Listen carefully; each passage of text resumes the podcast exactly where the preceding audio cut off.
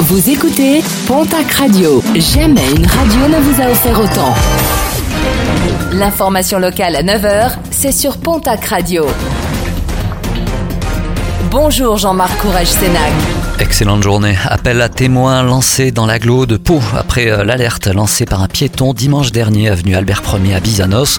Un homme qui rentrait chez lui alors qu'il était alcoolisé et qui soit aurait eu un accident avec un véhicule, soit aurait été agressé.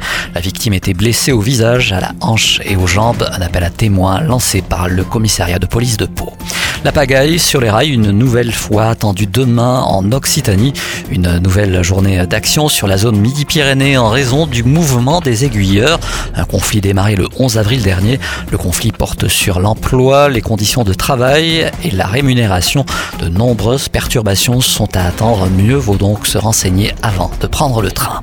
Maux de tête et nausées pour deux élèves ont provoqué l'intervention des pompiers en nombre hier au gymnase du lycée Théophile Gauthier à Tarbes suspecté une intoxication au monoxyde de carbone.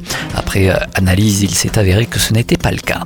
Un rappel avec deux manifestations organisées ce jeudi à Bayonne et Pau, deux manifestations contre la progression des idées d'extrême droite dans la société. Et cela à trois jours du second tour de l'élection présidentielle. Samedi dernier à Tarbes, 150 personnes s'étaient retrouvées à un rassemblement similaire. Et à trois jours du second tour de la présidentielle qui opposera Emmanuel Macron à Marine Le Pen, certaines communes de la région lancent un appel à la citoyenneté.